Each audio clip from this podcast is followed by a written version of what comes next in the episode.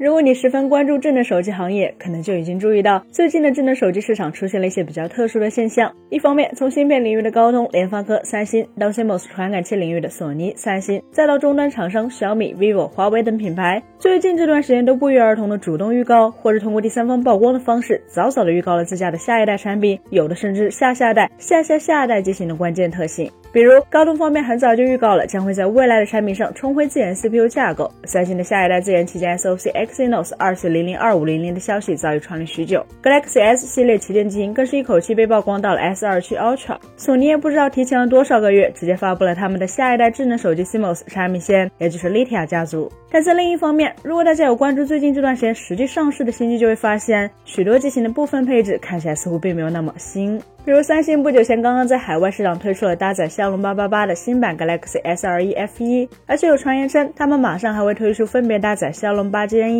Exynos 二二零零平台的美版、全球版 Galaxy S 二三 F 一。又比如说，虽然索尼方面在今年六月中旬就已经公布了多达五款 Lithia 品牌 CMOS 传感器，但是实际上直到现在也没有一款搭载这些传感器的手机亮相。特别是其中颇受期待的1.43分之一英寸业界首款双层晶体管 CMOS，它本来被认为真正具备挑战一英寸级别的实力，但到目前为止，除了索尼自产自用的 Xperia 系列外，这款传感器尚未被任何一款已发布的机型所搭载。取而代之的是它的上一代对位产品 IMX 八百，刚刚被一款新发布的影像机型配备，并且官方还喊出了超越一英寸的口号。这还没完，如果将视线从旗舰转向终端产品，还会看到更多令人迷惑的场面。虽然高通今年已经发布了全新的，在各方面都比过去要好得多的第二代骁龙七 Plus，但在其亮相后，却依然有许多新款终端机型依然搭载的是上上代的骁龙七八二 G。是的，一方面是各大厂商口头上纷纷早早的预告了新品的巨大进步，有意无意的暗示后续旗舰产品将带来显著的体验改进。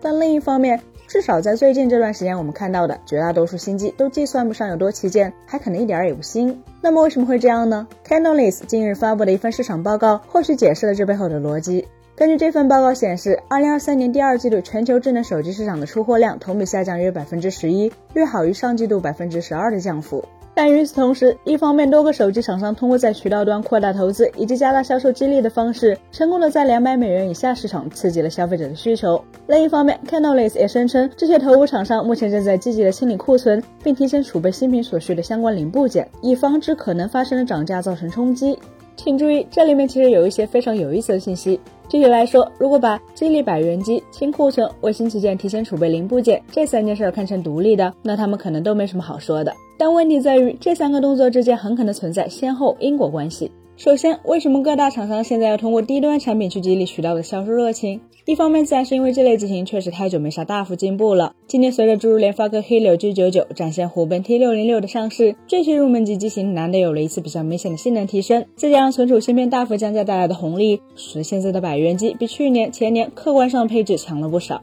所以的确有机会刺激相应的换机潮。另一方面，通过这一轮渠道激励，各大手机厂商实际上也都传达出了一个信号，那就是他们普遍认为接下来的手机行业可能会迎来久违的复苏，因此有必要加强此前大手打击的渠道布局，这也是为了后续更有竞争力、可能会热卖的产品提前打好销售方面的基础。其次，清库存对于手机厂商来说，不仅仅在于降低库存压力和回笼部分资金，实际上还可能关系到他们与上游厂商之间心照不宣的一些协议。比如能优先拿到新款芯片、新的传感器、新的屏幕或者新的存储芯片的首发权等等。于是乎，这其实也就在一定程度上解释了为什么相关厂商会早早的预告他们的各种新品，以及为什么终端机现在普遍对新配置有些不太上心了。毕竟，当手机厂商还处在清库存阶段时，他们当然有动机去稳住拥有更高消费力的旗舰产品潜在客户，避免这一部分人早早的转投友商，或是把钱花在了当前的这一代产品上。而对于终端产品来说，由于性价比往往是他们最关键的指标，因此只要先推出老硬件但低价的产品，